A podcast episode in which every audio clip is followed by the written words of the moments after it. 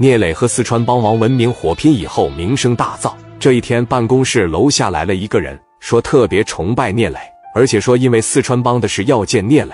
蒋元拦住了要见聂磊的人：“你告诉我你是干啥的？”“我是万文书常让我来的。”蒋元一看来人戴着眼镜，又说是文书常让过来的。蒋元把电话打给了聂磊：“哥呀，下面来个人，非得要见你，说是老万给派过来的。”聂磊说到：“老万给派过来的，叫什么名字？”蒋元问：“你叫什么名字？”哥们儿，我叫王群力。聂磊问他是一个人吗？蒋元说：“就他一个人。”聂磊说：“让他上来吧。”蒋元说道：“你是文书常让你来的，那你上去吧。”办公室里，聂磊一见王群力，立马站起身来，啪的一握手：“哥们儿，我咋看你这么眼熟呢？你叫王群力是吧？”“对，我叫王群力。”“磊哥，我终于见着你真人了呀！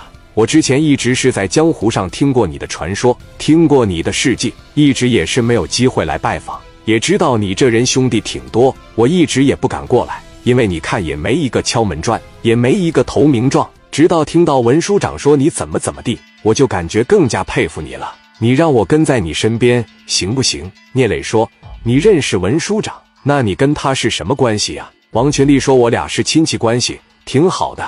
我一直想上衙门工作。”他说：“他也不是什么怨，我没法去工作，我就一直在社会上闲逛了。”文书长老说我挺有能力，头脑也不错。如果能跟在一个有实力的人身边，辅佐他干一番事业，替他打理打理公司，那是最好了。我是挺爱做生意的，但是没人跟我合作。那天我上文书长家里面去吃饭，他就把我介绍给你这来了。聂磊一听，行啊，说说你有什么想法？王群力说，其实你跟这个四川帮发生的事情，文书长也给我说了，我帮你分析了一下，你看看我说的对不对？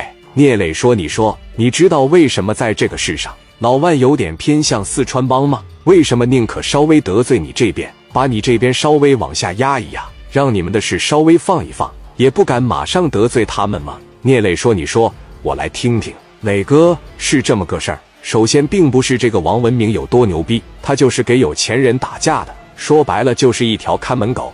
黄景天有钱，他手里边公司得有十五六家，有的是钱，他们对衙门是有用的。他这十五六家公司，光创造就业岗位就能创造出两千多个来，每年的交税比你们一般公司多不知道多少倍。所以说，他们之间的关系是相互的。黄景天没事总往衙门里边开会，带个小牌，人五人六像咋地似的。所以说，乐意给他点面子。之所以稍微没有向着你这边，还是因为啥呀？你没有被主流所认可，你明白什么意思吗？再举个例子来说。出去一说，黄景天那做生意的大老板，我那谁谁谁在人那上班呢？一有大事小情，这捐十万，那捐五万，人家是这种身份。虽然说我崇拜了你了，但是说到这里，王群力停住了。我能说吗？我说完以后，你不会不带我玩了吧？聂磊一下子来了兴趣，你接着说。王群力又接着说道：“虽然说他打不过你，他也不如你年轻，年轻是咱的资本。”我说完以后，你也别不高兴啊！人可能说都得有这么个过程，